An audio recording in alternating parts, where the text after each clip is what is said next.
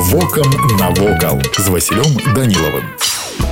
Вітаю вас паважаныя сябры першы вакзал у брэсце з'явіўся ў 1886 годзе і ўжо неўзабаве пасля адкрыцця будынка 29 жніўня імператор александр трэці яго сын мікалай сустракалі тут спадчынніка германскага прыстола прынца вільгельма уражальнае збудаванне з велічнымі аркамі і зубцамі нагадвала крэпасць размешчаную на востраі брэсцкі вакзал заслужана лічыўся самым прыгожым і зручным у расійскай імперыі і быў першым дзе з'явілася электрычнае асвятленне ў 1888 годзе. Пасля рэканструкцыі ў савецкі час будынак увянчалі шпіль і пяціканцовая зорка, якія сталі сапраўднай візітнай карткай горада. Напярэдадні сусветнага фестывалю моладзі студэнта ў 1956 годзе чыгуначнаму вакзалу ў брэсце была прызначана ганаровая роля варота ССР. Пасля рэканструкцыі аблічча вакзала стала нагадваць сталінскія гмахі ў Маскве. Велізарная пяціметровая зорка узнікла узнятая на шпілі і сёння не дае забыцца пра часы савецкага саюза